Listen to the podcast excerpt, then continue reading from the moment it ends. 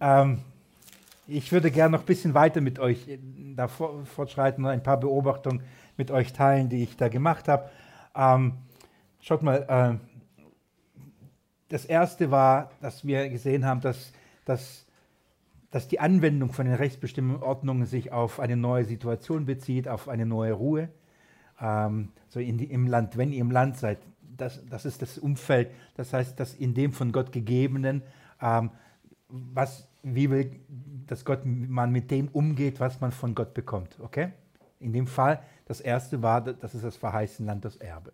Das zweite ist, es ist das Wort, das Gott gegeben hat. Somit diese Ordnungen und Bestimmungen in seinem Wort. Nichts dazu tun, nichts wegtun und darauf aufpassen, dass man nicht davon weggebracht wird. Das ist etwas, was wir für uns ähm, nehmen und lernen. So, wir müssen aufpassen, dass wir da bewahrt werden. Wie gesagt, der Herr gibt äh, Türhüter der Gemeinde, dass sie auf die Schafe aufpassen. Das Neue Testament ist so ein, ein, so ein Dienst für uns, damit wir prüfen können, was ist wirklich Wort Gottes, wo bleiben, dass wir beim Wort Gottes bleiben.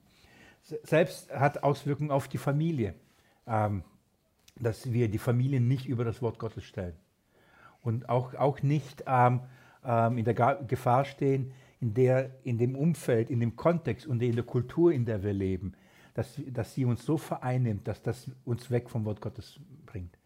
Dass, dass, dass die Kultur eine höhere ähm, Stellung hat und, äh, oder uns sagt, wie wir Gottes Wort zu verstehen haben. Das ist so, neulich wieder äh, war ich überrascht über ein Gespräch mit jemandem, der dann auf, ich dachte schon, dass es schon ich darüber nicht diskutieren muss und auf einmal, ja, aber das ist doch damals so gewesen, ist heute doch ganz anders.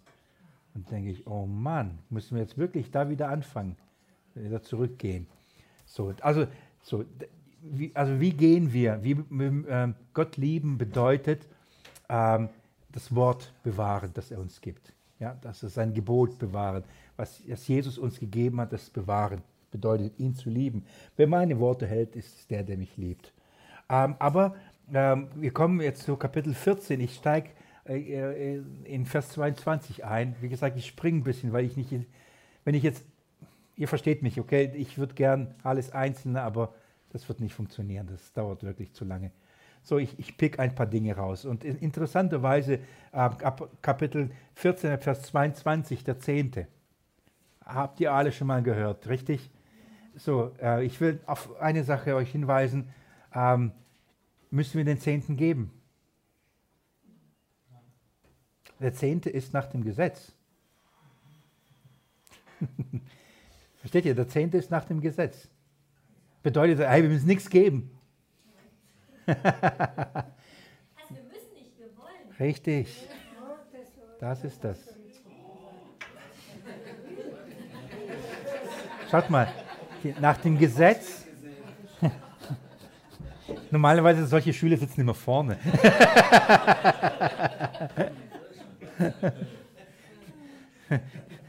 Die Andrea sitzt und denkt, wir wissen doch gerade, Willi. nach, nee, nach dem Gesetz ähm, ist der Zehnte. Du musst alles verzehnten. Schaut mal Kapitel 14, Vers 22.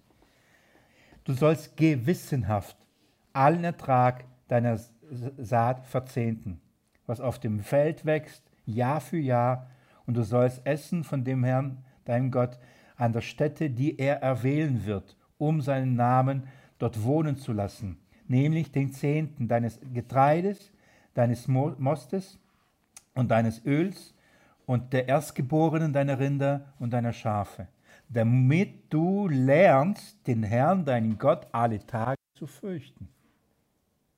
Okay? Nach dem Gesetz, vergiss mich nicht zu ehren. Vergiss, äh, äh, vergiss mich nicht und vergiss mich nicht zu fürchten. Ich bin der, der dir alles gibt. Ich bringe dich in das Land. Vergiss mich, vergiss das nicht. Und, ähm, und damit man lernt, Gott nicht zu vergessen, dass alles von ihm kommt, gib mir zurück.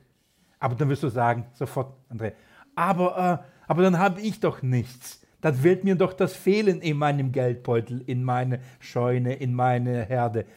Und dann sagt Gott, fürchte mich, ich bin der, die deine Scheune füllt. Woher hast du den Ertrag? Woher hast du das Geld? Woher hast du die Rinder? Woher hast du den Most? Woher denn? Wer gibt es dir denn? Das ist nach dem Gesetz. Eine Erinnerung, Gott zu fürchten, wenn du in dem Land gibst, kommst, du bekommst es von mir, gib es mir zurück. Und zwar nur ein Zehntel.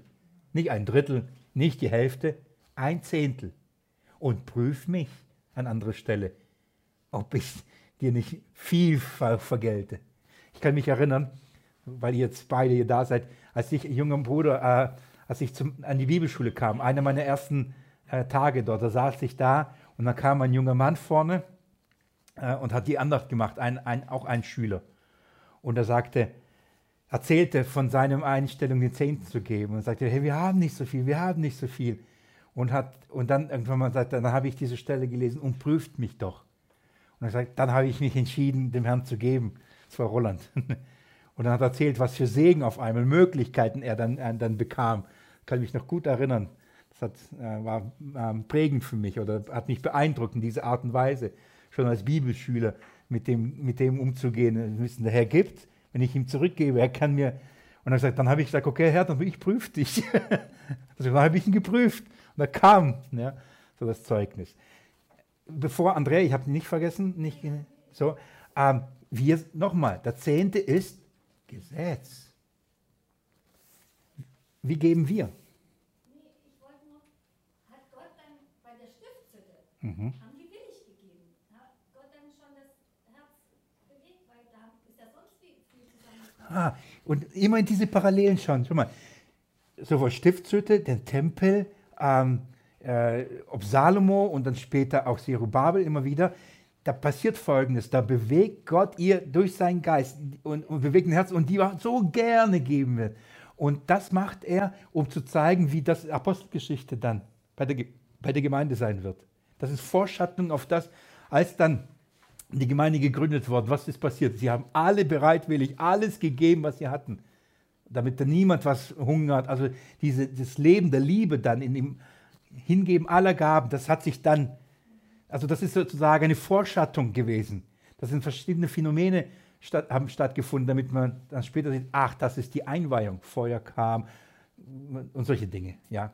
Also das ist so eine Vorschattung gewesen von dieser Willigkeit. Aber das bedeutet ja nicht, dass unter dem Volk keine Gläubige gab.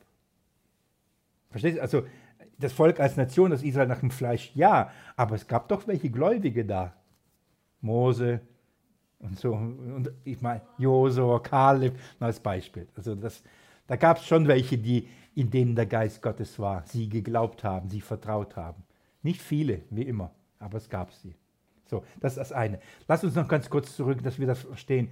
Das Neue Testament und, und die, wir sind nicht unter dem Gesetz. Das heißt, wenn du denkst, wie viel soll ich Jesus geben? Ah ja, ich, ich rechne meinen Zehnten an und dann guckst, ach, der Zehnte, ah ja, okay, das ist der Zehnte, dann gibst du ab, dann fühlst du dich voll gut, voll christlich und, ähm, und hast gutes Gewissen. Weißt du, wenn du den Zehnten gibst, dann gib den Zehnten. Aber nicht, weil du denkst, dass das Zehnte der Maß ist, den Gott von dir will. Also wenn du den Fünften gibst, Fünftel, dann gib's.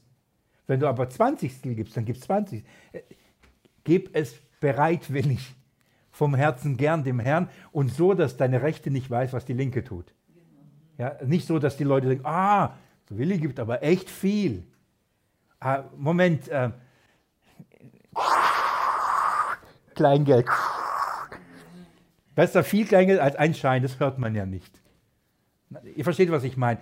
Das Neue Testament lehrt nicht, dass wir den Zehnten geben. Das Neue Testament lehrt, dass wir bereitwillig und freiwillig geben und, und, sogar so, dass wenn eine Sammlung stattfindet, wir nicht erst überlegen, ja, wie viel soll ich geben, was könnte ich leisten, sondern dass wir, Paulus sagt sogar, schaut, wie viel ab, bereitet euch zu Hause das vor und dann gebt damit ihr dann nicht in einer schlechten und einer sündigen Art und Weise das tut. Ja. Wichtig hier, das ist etwas, was wir, genau wie in allen Dingen, wir leben im Geist. Wir sagen, Herr, ich vertraue dir. Ich, du gibst mir so viel, ich will dir gern zurückgeben. Und wie viel darf ich dir geben? Wie viel soll ich dir geben? Wie viel soll ich behalten? Wie viel soll ich in dein Reich investieren? Das können wir von dem, im Geist doch genauso erfragen. Wo, wo ist Not? Wo soll ich was geben? Wenn, wenn, wenn du dann das tust und dabei der Zehnte rauskommt, ist doch schön. Aber das ist nicht, weil das Gesetz sagt, du sollst den Zehnten geben. So viel will ich dabei belasten, okay? Das ist zwar nicht das Thema. Ich will aber auf etwas raus, was dieser Text sagt. Der Text diskutiert jetzt nicht, was der Zehnte nicht Zehnte. Interessanterweise, schaut mal, wie, wie das, ähm, das Geben hier ein, ähm, ein, äh, ähm, eingebettet ist. Es sind drei Aspekte, äh, die ich euch hier zeigen möchte. Er, Gott, indem du ihm das zurückgibst, was du von ihm bekommst. Er, Gott, indem du ihm zurückgibst, also Gott zurückgibst und ihn dadurch ehrst. Gib ihm einen Teil davon zurück, indem du Gott ehrst. Interessanterweise ist hier, wo soll das stattfinden? Wo sollen sie dieses Zehn, den Zehnten geben? Und du sollst essen von dem Herrn, deinem Gott, an der Stätte, die der, die der Herr erwählen wird. Okay? Was ist diese Stätte? Der Tempel gewesen, richtig? Wir verstehen? Wir haben vorhin gelesen, an dem Ort sollst du Gott anbeten, an dem Ort, wo er erwählen wird. Ihn verherrlichen, indem du Dinge gibst. Genau das Gleiche. Das ist Kontext Jesus Christus. Kontext des Leibes Jesu Christi. So, das, ist, das ist der Kontext. Das Reich ist Gottes, das ist sein Haus. Wir bringen es seinem Haus. Sein Haus bedeutet nicht nur eine Gemeinde. Es ist alles, was für sein Haus, für sein Reich, für ihn, für Christus wird es gegeben. Wir geben es Christus. Er hat uns alles, sein Leben für uns gegeben. Wir geben Christus. Also der erste Aspekt ist, dass wir Gott, ähm, wir lernen, Gott zu, zu ehren. Und das tun wir, indem wir zuerst mal ihm etwas geben, ihm zurückgeben. Das ist, was wir hier haben. Ich möchte aber noch einen zweiten Aspekt zeigen. Wir lernen, und das, das kennen nicht viele, wir lernen, indem wir das, was Gott uns gibt, auch genießen. Und wir sagen Gott danke ich danke, dass du es mir gegeben hast und wir uns was davon kaufen und sogar was Leckeres essen und sogar kaufen, was wir wollen. Lies mal mit mir ab Vers, äh, 5, äh, äh, Vers 26. Und gib das Geld für alles, was deine Seele begehrt. Für Rinder und Schafe, für Wein und Rauschtrank und für alles, was deine Seele wünscht. Kennt man gar nicht, gell? Das kennt man gar nicht. Hä? Bitte? ja, gell? Rausstrang, rausgestrichen. ich will auch, was deine Seele begehrt und was dein Herz. Der, der Kontext ist folgendes, nun damit ihr äh, seht, dass ich das nicht auch herausreiße. Er sagt, wenn du dann an den Ort gehst, wo du mich verherrlichst, und du all die Gaben nicht mitnehmen kannst, so viele Rinder und Schafe und du willst dem Herrn so viel opfern, du kannst nicht, dann sag, verkauf alles und mach es zu Geld. Und dann gib das Geld, nimm das Geld und geh, nimm es in deinen Geldbeutel und geh dahin an den Ort und dann such dir aus, dann feier ein Fest und such dir die besten Schafe aus und die leckersten Rinder und, und die schönsten Weine und Rauschtränke und feier, verherrlich mich, indem du nach was deine Seele begehrt, Versteht ihr? Ich will damit Folgendes sagen. Ja, wir ehren Gott, indem wir von dem, was er uns gibt, indem wir einen Teil von ihm zurückgeben. Und damit sagen, Jesus, das gehört eh dir, danke. Und, ich, ich, und selbst wenn ich nicht weiß, ob es nächsten Monat mir reichen würde oder da könnte ich mir vielleicht das und das nicht leisten oder, aber ich hätte, nein, du bist mir wert, du wirst für mich sorgen, du wirst auch dafür sorgen. Ich verspreche euch, das ist mein persönliches Zeugnis das Zeugnis vieler und das ist das Zeugnis der Schrift. In dem Maße, wie wir geben, wird uns gegeben werden. In dem Maße, wie wir aus unseren Scheunen rausschaufeln, wird der Herr reinschaufeln. Und ein guter Bruder hat gesagt, und seine Schaufeln sind größer als unsere. So, du kommst nicht nach. Wenn wir, wenn wir rausschaufeln, er wird reinschaufeln. Ich, ich war in einer Gemeinde, in den USA und ich, wir sind dann zurückgefahren. Es war eine riesen Gemeinde, das war unglaublich. So etwas Großes habe ich als Gemeinde noch nie gesehen.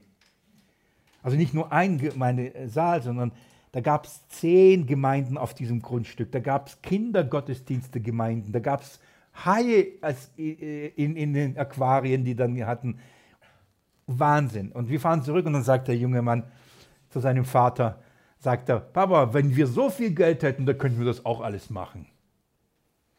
Und dann sagt der Vater zu ihm, ich habe es nur gehört, das hat er nicht mit mir, hat er Russisch gesagt. Ja, verstanden dann. Äh, dann hat er gesagt, mein Sohn, ähm, äh, ich, ich fasse es so zusammen, Gott weiß, wem er es gibt. Er gibt es nur denen, die das auch für ihn einsetzen würden. Er sagt, Gott gibt es denen, die das auch damit sowas machen würden und nicht nur die so viel Geld haben. Also wenn wir nicht bereit sind, für ihn das einzusetzen und das ihm zu geben, dann brauchen wir nicht wundern, wenn wir nichts kriegen. Oder andersrum, sie haben das, weil sie das einsetzen für ihn. Und das ist das Prinzip, ohne das jetzt zu be beurteilen, ob diese Gemeinde gut oder nicht. Ich glaube, da steckt das Prinzip, in dem Maße, wie wir geben, wird der Herr uns geben, weil dazu sind wir berufen worden. Diese Erfahrung haben wir immer wieder gemacht. Auch, auch, auch ich, nur als Beispiel, ohne mich zu loben, ich bin ein katastrophaler Mensch und Sünder und fehle oft und bin auch oft egoistisch. Aber nur als Beispiel, ich hatte ein Auto gehabt und dann ähm, ähm, wollten wir uns ein neues kaufen. Und ähm, dann ähm, mein Bruder hat gesagt, Wille, ich habe ein Auto für dich und so, wenn du es verkaufst. Und dann habe ich gesagt, ich würde noch zweieinhalbtausend für dieses Auto äh, kaufen. Und ich hatte so auf dem Herzen bekommen, es einem Missionar in Kroatien zu spenden, weil die es nicht hatten. Und dann dachte ich, Mann, verkaufen und von dem Betrag genau die Anzahlung für das neue Auto. Das war dann, ich sage, ich brauche eine Anzahlung von, von zweieinhalb. Dachte ich, das wäre genau der Betrag. Ich würde das Auto verkaufen, zweieinhalb Anzahlung, dann könnte ich mir dann finanzieren. Und ich stand davor da, aber vom Herzen diese, diese Familie Missionare zu spenden. Und ich habe gesagt, okay, Herr, keine Ahnung, wie ich die Anzahlung zusammenkriegen soll. Wird, das wirst du irgendwie tun. Ähm, aber ich, ich folge den. Und ich hatte wirklich ein Anliegen und habe das gespendet, äh, diese Familie. Ohne es zu lang zu machen, es hatte nicht mal zwei Tage gedauert, da ruft mich eine Person an und sagt, Willi, zweieinhalbtausend. Ich habe gedacht, ich spinne. Und es hatte nicht mal ein halbes Jahr gedauert und wir konnten das Auto abzahlen. Und ich denke, also nachher denke ich, und ich ist nicht so, dass ich mir das erarbeitet habe, aber wenn wir geben, Gott segnet. Und, ähm, das ist das Erste. Also wir, wir verherrlichen Gott, wenn wir das, was er uns gibt, was er uns gibt, indem wir davon geben. Das Zweite ist, wir verherrlichen Gott, wenn wir von dem, was er uns gibt, dass wir es genießen. Man darf von dem, was man hat, wenn man den abgegeben hat, dann sagt Gott, nee, aber von dem Rest bitte nichts nehmen. das ist nicht für dich, ist für uns. Und da darf man. Und viele tun sich so schwer damit. Ich, ich predige kein Wohlstandsevangelium, definitiv nicht. Aber man kann sich dann auch von dem, was man von Gott bekommen hat, man darf das auch echt Freude daran haben. Man darf Freude daran haben.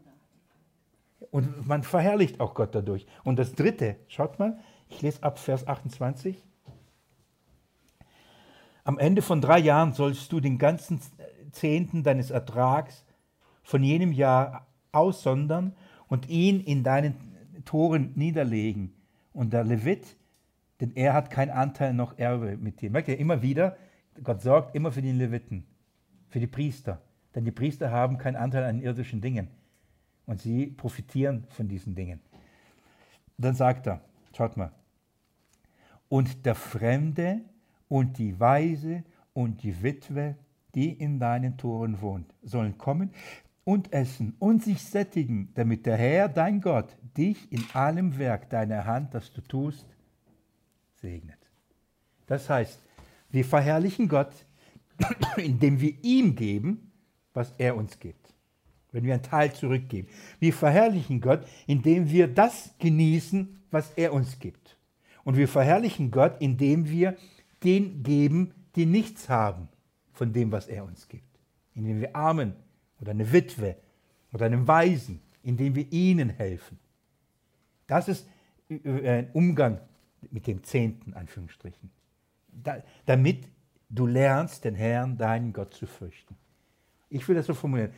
Damit in dieser Art und Weise verherrlichen wir Gott, in dieser Art, wie wir mit dem, was wir von ihm bekommen haben, damit umgehen. Wenn wir alles nur horten und denken, das ist meins, habe ich mir erarbeitet, die wollen an mein Hab und Gut. Das ist, dann, dann begreifen wir nicht, dass wir es von ihm haben. Denn es kann über Nacht sein, dann hast du nichts mehr von all dem Hab und Gut. So wie er es dir geben, kann er es dir auch nehmen. Abhängig von ihm leben. Versteht ihr so diesen Gedanken? Ihn verherrlichen. Ihm geben, sich selbst was gönnen und denen, die bedürftig sind, was geben. Das ist Vers 22 bis 29 eine Ordnung und Rechtsbestimmung für das Land. In dem Fall aber sind da natürlich der Zehnte und so weiter nach dem Gesetz klar festgelegt. Darf ich noch einen Schritt weiter gehen? Kapitel 15. Das Alassia. Gott gibt eine weitere Ordnung, die ich finde eine herrliche Ordnung. Drei Dinge nennt er hier. Das erste ist äh, 15 Vers 1. Am Ende von sieben Jahren sollst du einen Schulderlass halten. Klasse. Da hätte ich wieder gern das Gesetz. Bei Insolvenz ist sie, ja? Kommt nicht ohne Grund daher, gell? Siehst das wusste ich nicht. Ja. Okay. Nicht, dass ich euch eine Insolvenz wünsche, gell? Und nicht schuldenlos zu werden. Aber nach sieben Jahren Schulderlass. Versteht ihr, warum nach sieben Jahren? Vers 2. Dass aber die Sache mit den Schuldenlass jeder der Gläubige, der das Darlehen in seiner Hand, das er seinen Nächsten geliehen hat, erlassen. Also, da würde das Haus schnell auch bezahlt. siebte Jahr. Was ist das siebte Jahr? Das Sabbatjahr, das Jubeljahr. Im Kontext der Schöpfung sechs Tage arbeiten, am siebten Tag ruhen. Versteht ihr? Das sind die Ordnungen für das Land, wenn ich ihn da in die Ruhe hineinbringe. Das Thema von allem ist, in der Ruhe Gottes leben. Zur Ruhe kommen von seinen Werken. Von der, so in dieser Ruhe. Wie lebe ich in dem, was Gott mir gibt? Und wenn da Schulden da sind, um diese, diese, diese, diese, diese dann im siebten Jahr, in diesem Ruhejahr, Schulden erlassen. Das könnt ihr euch vorstellen, was das für, für ein Jubeljahr ist. Könnt ihr euch vorstellen, wenn, wenn all unsere Schuld erlassen ist? Oder wenn, ich will so übertragen, wenn unser siebtes Jahr kommt, wenn wir in der vollendeten Ruhe eingehen, wenn alle Schuld, alle Sünde, wir leben ja schon in einem schon jetzt und noch nicht, gell? Wir sind ja schon in der Ruhe Jesu, aber wir leben noch in dieser Welt. Und wenn das siebte Jahr, das Jubeljahr kommt, dann ist Party. dann ist letztendlich Schulderlass. Ähm, Kolosserbrief, unser Schuldbrief ins, ans, ans Kreuz genagelt. So. An welchem Tag ist Jesus auferstanden? Am dritten, ja. Der erste Tag, der, siebte Tag, Auferstehungstag. Herrlich. Also der erste Bezug ist hier, das, äh, das siebte Jahr ist das äh, Erlassjahr Schaut mal, was dann auch passiert, ab, ab Vers 12. Und wenn ein Bruder, ein Hebräer oder eine Hebräerin, die sich verkauft, dann soll er dir sechs Jahre dienen und im siebten Jahr sollst du ihn dir als frei entlassen. Also nicht nur Schulderlass, sondern auch die Menschen als Sklaven, die sich die versklavt wurden, die sich versklavt haben, weil sie keine andere Wahl hatten, sie sollen freikommen. All das nach dem Gesetz ähm, wiederum ein Zeugnis, ein Bild auf, die, äh, auf unsere Erlass, unsere Schuld, auf unsere Freilassung.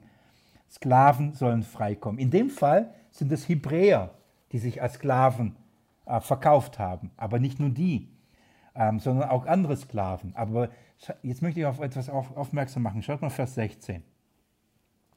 Und es soll geschehen, wenn er zu dir sagt, ich will nicht von dir weggehen.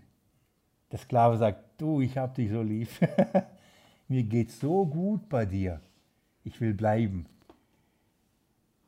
Will nicht weggehen, weil ich dich und dein Haus, äh, weil ich dich und dein Haus liebt, weil es ihm bei dir gut geht, dann sollst du einen Pherim nehmen und ihm durch äh, sein Ohr in die Tür stechen und er wird für immer dein Sklave sein. Also mach ihm ein Zeichen, dass er dir gehört. In dem Fall ein Ohrring, Piercing. Deswegen haben wir immer die so. Aber interessant, gell? Er sagt, wenn er nicht weggehen will, warum? Weil er dieses Haus liebt. Welche Parallele zum Neuen Testament haben wir hier? Kontext ist, der Sklave wird freigelassen. Ihr wart Sklaven der Sünde. Tat das, was ihr nicht tun wolltet, ihr wart versklavt. Sind wir frei geworden von der Sünde? Wir sind frei geworden. Wir sind nicht mehr Sklaven der Sünde, aber Sklaven Gottes der Gerechtigkeit. Römer Kapitel 6. Und machen wir das, weil wir, warum? Wir das tun müssen? Freiwillig. Wir sagen, wir lieben dieses Haus, wir wollen da nicht weg. Und dann kriegen wir ein Zeichen. Wir gehören jetzt diesem Herrn. So sagt Paulus, ich rede nach Menschenweise. Wir waren ein Sklave der Sünde, jetzt sind wir Sklaven der Gerechtigkeit. Wir sind Sklaven Gottes und, und leben für ihn. Ja, weil wir Gott lieben, weil wir Jesus lieben. Das, ist, das spielt hier ähm, darauf an. Okay, ein interessanter äh, Aspekt. Ich habe noch ein paar Minuten, lass uns paar Schritte weitergehen, damit ich das Gefühl habe, wir kommen vorwärts. Lass mich einen Sprung machen, Kapitel 16. So groß der Sprung ist es nicht, aber Kapitel 16. In Kapitel 16 finden wir ähm, eine weitere Anweisung, wie man in, in dem verheißenen Land leben sollte. Und zwar sagt Gott, vergiss nicht die Feste zu feiern. Und interessanterweise, schaut mal, welche Feste. Er, wie viele Feste hat Gott dem Volk Gottes gegeben? Wer weiß es noch? Schon lange her, ich weiß. Drei, nein? Ja, sieben Feste. Ähm, ja? Das Passafest.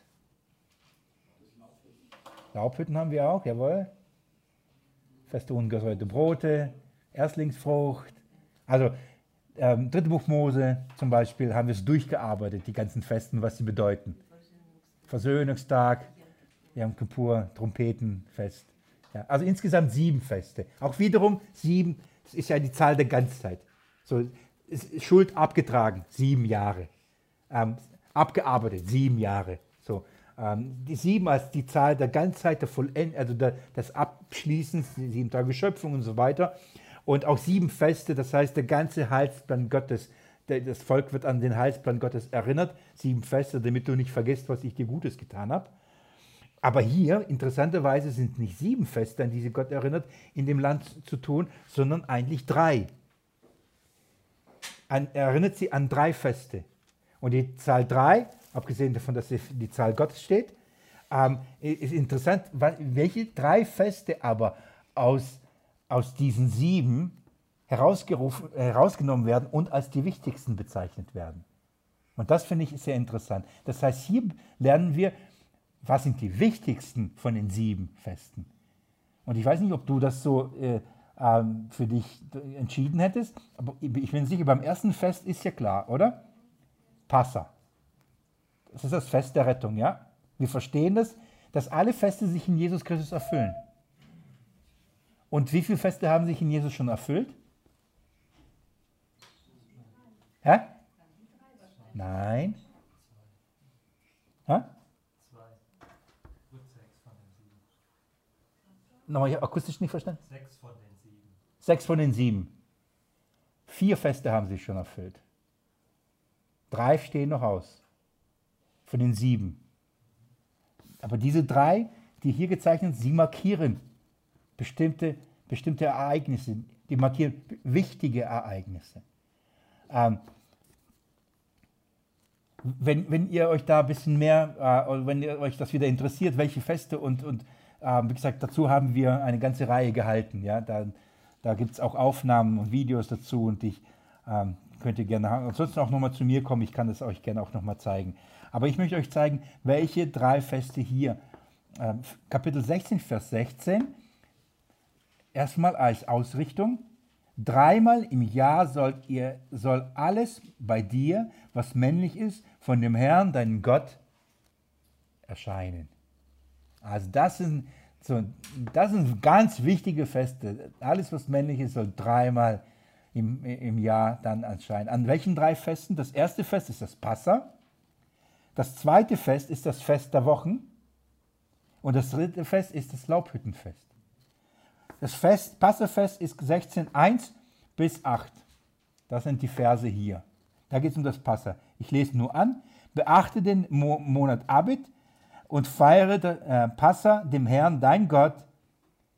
Denn im Monat Abib hat der Herr, dein Gott, dich nachts aus Ägypten herausgeführt und du sollst für den Herrn, dein Gott, das Passa schlacht, äh, schlachten, Schafe und Rinder an der Stätte, die der Herr erwählen wird. Interessant, gell? Also das erste Fest, Passafest. Wo sollte es stattfinden? Nicht irgendwo sollen sie schlachten, sondern an der Stätte wieder, an dem Ort, wo Gott erwäh äh, es erwählen wird. Ich, ich, ich, ich lese Vers 5 nochmal. Du, du, du kannst das Passe nicht an einem anderen, äh, nicht in einem anderen Tore schlachten, die der Herr dein Gott dir gibt, sondern an der Stätte, die der Herr dein Gott erwählen wird, um seinen Namen dort wohnen zu lassen, sollst du das Passa schlachten am Abend beim Untergang der Sonne zur Zeit deines Auszuges aus Ägypten. Also ganz, Gott sagt ganz genau, wo. Hier geht es nicht darum, wie das Passa geschlachtet wird. Das haben wir gelernt. In welcher Art und Weise. Immer wieder, wo soll es geschlachtet werden? Wo soll was getan werden? Wo soll Gott angebetet werden? Wo soll der Zehnte gegeben werden? Es ist immer an diesem einen neuen Ort. Wo wurde Jesus geschlachtet? Äh, schaut mal, Jesus ist genau zu dem Zeitpunkt und genau an dem Ort geschlachtet, äh, wo Gott es bestimmt hat, wo das Passa geschlachtet werden soll. Und sie, wir werden das ab über nächsten, äh, in der nächsten Predigt äh, über Markus Evangelium sehen, dass die nicht da schlachten wollten und nicht zu der Zeit. Aber er musste da geschlachtet werden, um alles zu erfüllen. Jesus ist das Passer. Jesus ist die Erfüllung. Er wurde an dem Ort geschlachtet, den Gott bestimmt hat. Ja? Und letztendlich ist Jesus unser Passer. Das ist der Ort, den Gott erwählt. Da geschieht wirklich Sündung. Das ist unser Passer, nichts anderes. Das ist Passer hier. Ab Vers 9 ist die Rede vom Fest ähm, der Wochen. Wisst ihr, was das für ein Fest ist? Pfingsten. Nämlich, ich, ich lese mit euch an, sieben Wochen sollst du zählen, abzählen. Von da an, wenn man beginnt, die Sichel äh, an, an die Saat zu legen, sollst du anfangen, sieben Wochen zu zählen. Und so weiter. Ich kürze es auch hier an dieser Stelle kurz ab, die Zeit ist schon gleich rum. Pfingsten ist die Frucht der Erst, äh, die Erstlingsfrucht die Gemeinde, Pfingsten ist die Gründung der Gemeinde, das, die, die Gabe des un, äh, ungesäuerten Brotes, der Erstlingsbrot ist Jesus, der nach drei Tagen nach dem Passa gefeiert wurde. Dann ab dann werden 50 Tage gezählt und dann soll Pfingsten gefeiert. Das, das ist Pfingsten hier. Sieben Wochen ab diesem ab Passa muss gezählt werden und dann wird das Fest der Wochen gefeiert. Das ist Pfingsten. Und Pfingsten ist was? Die Erstlingsfrucht der gesäuerten Brote wird dargebracht. Jesus wurde nach drei, also nach drei Tagen sollte das Fest der ungesäuerten Brote gefeiert werden. Und Gott als Gabe. Ungesäuert bedeutet rein. Wer wurde nach drei Tagen Gott geopfert? Zum Altar Jesus, seine Auferstehung. Das ist Auferstehung Jesu. Nochmal, Passa, Jesus stirbt. Nach drei Tagen Auferstehung, das, erste, das Brot der Erstling, ungesäuert, Jesus. Dann sieben Wochen bzw. 50 Tage dann, dann Pfingsten. Und dann ist die Gabe der Erstling, der gesäuerten Brote von der Ernte. Das ist die Gemeinde. Warum gesäuert jetzt? Alle Menschen, alle Sünder, Heiden, darum gesäuertes Brot wird dargebracht. Das ist Pfingsten. Und das ist das zweite Fest, was wichtig war zu feiern. Darum sind viele dann hingezogen und an Pastor und sind dann geblieben, um, um, um die Feste alle mitzunehmen. Ja? Die sind halt so lange geblieben. Und dann kommt das dritte Fest. Schaut mal. Ab Vers 13. Das Fest der Laubhütten. sollst du sieben Tage lang feiern. Merkt ihr immer wieder in dem Rhythmus von Siebenern. Ob sieben Jahre oder sieben Wochen oder sieben Tage. Das Fest der Laubhütten sollst du sieben Tage lang feiern. Was ist das Laubhüttenfest? Das ist das Erntedankfest. Das ist der Tag oder das Fest, an dem dann die große Ernte eingefeiert. Pfingsten ist nicht die große Ernte. Pfingsten ist der Beginn der Ernte. Das ist die Erstlingsfrucht. Aber Laubhüttenfest ist, wenn die Ernte äh, eingefahren wurde, die ganze Ernte. Dann wurde Laubhütten, das Laubhüttenfest gefeiert. Das heißt, das ist das letzte Fest. Wir verstehen das, wann das letzte Fest gefeiert wird, wann die große Ernte eingefahren wird, wenn Jesus wiederkommt. Merkt ihr, welche drei Feste hier markiert werden?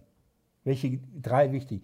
Habe ich da akustisch dich voll nicht, nicht richtig verstanden? Von diesen drei Festen, welche sich erfüllt haben, hast du bestimmt gemeint, gell?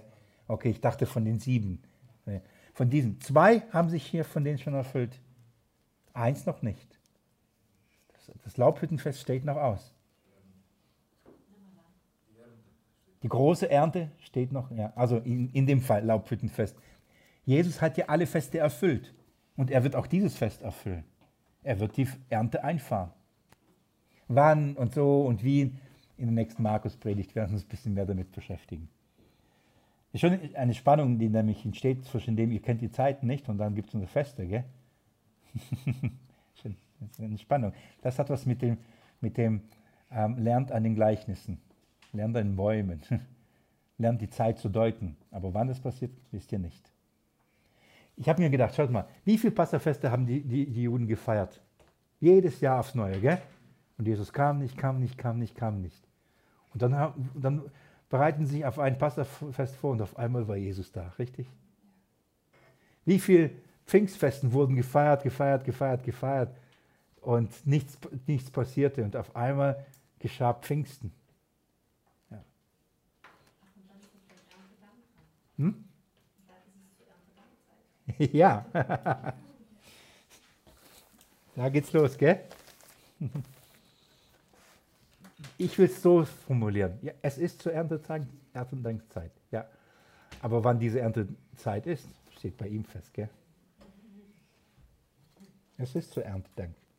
Und ich persönlich, nein, ist, nein, nein, nein. Vorsichtig. Vorsichtig. Also das sind die drei, drei Feste. Ich sage euch, was uns das nächste Mal noch erwartet, was wir dann noch machen wollen.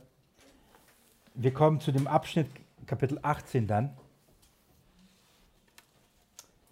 Und dann kommen wir zum, fast meine ich sogar zum Herzstück vom, vom, vom, vom fünften Buch Mose. Weil dann wird er darüber reden und der Mose wird sagen, ich sage euch, es wird jemand kommen und spätestens dann müsst ihr auf ihn hören. Was das bedeutet, ich lese euch das nur an, damit ihr schon mal spürt, was kommt. Kapitel 18, Vers 15. Einen Propheten wie mich wird der Herr, dein Gott, aus deiner Mitte, aus deinen Brüdern erstehen lassen. Auf ihn sollt ihr hören. Sehr präzise, gell? Die Frage, die wir uns stellen müssen, was meint Mose, wenn er sagt, einen Propheten wie mich? Er sagt, ein Propheten wie mich. Wie? Was wie Mose? Wie war Mose, so wie Jesus? So, und was, was meint er wie mich? Und da gehen wir ein paar Stellen hinterher. Ähm, und wir werden da sehen, wie wir eben mit dem, nochmal, wie wir mit dem Gesetz umgehen. Mose hat Dinge von Gott gesagt, Gott empfangen und hat seinem, das Wort dem Volk gesagt, was sie tun sollten. Das war die Grundlage für Tod oder Leben. Dann sagt Mose, es kommt einer und er wird auch die Worte Gottes sagen und er wird euch sagen, was die Grundlage für Tod und Leben ist. Und ich bitte euch, hört auf ihn, nicht auf mich. Hört auf ihn. Wenn Mose das schon gesagt hatte. Ja. Und von daher ist ein, ein, ein sehr wichtiger Abschnitt hier. Und dann ähm, werden wir noch ein paar, paar schöne Sachen miteinander noch entdecken äh, in den restlichen Kapiteln. Okay, ich danke euch. Die Zeit ist wieder rum. Schön, dass ihr dabei wart, dass ich heute nicht nur in die Kamera ähm, oder nur mit der Kamera allein war. Danke euch. Ich möchte Jesus noch vom Herzen Danke sagen. dass wir dich haben, Jesus, dass wir dieses Wort verstehen, dass wir Mose verstehen und, und danken, Herr, dass der als ein Wegweiser, als ein Lehrer, Jesus, auf dich hin gedient hat, dass er uns vorbereitet hat, dich und die Gnade wirklich zu verstehen. Und wenn wir das lesen nach dem Gesetz, mein Herz ist dankbar, Jesus, dass du gekommen bist und uns einen neuen Weg eröffnet hast. Oh, wie dankbar ich bin dafür. Herr, aber danke, Herr, dass Mose so uns da hineinnimmt und dass so viel von dir schon vorgeschattet ist, vor, vor ja, die Wege sind gebannt, Herr, dass es letztendlich doch nichts Neues. Es ist alt und doch neu. Wie will man das ausdrücken? Ich danke dir dafür, für diesen Vormittag, für das gemeinsame Ringen, das gemeinsame Lesen, das gemeinsame Nachdenken durch deinen guten Geist, Herr. Wende das in unserem Leben, in unserer Ruhe an, damit wir, Herr, in unserem Tun unsere Liebe zu dir ausdrücken. In dem Gehorsam Jesus dir gegenüber. Ich liebe dich vom ganzen Herzen. Amen.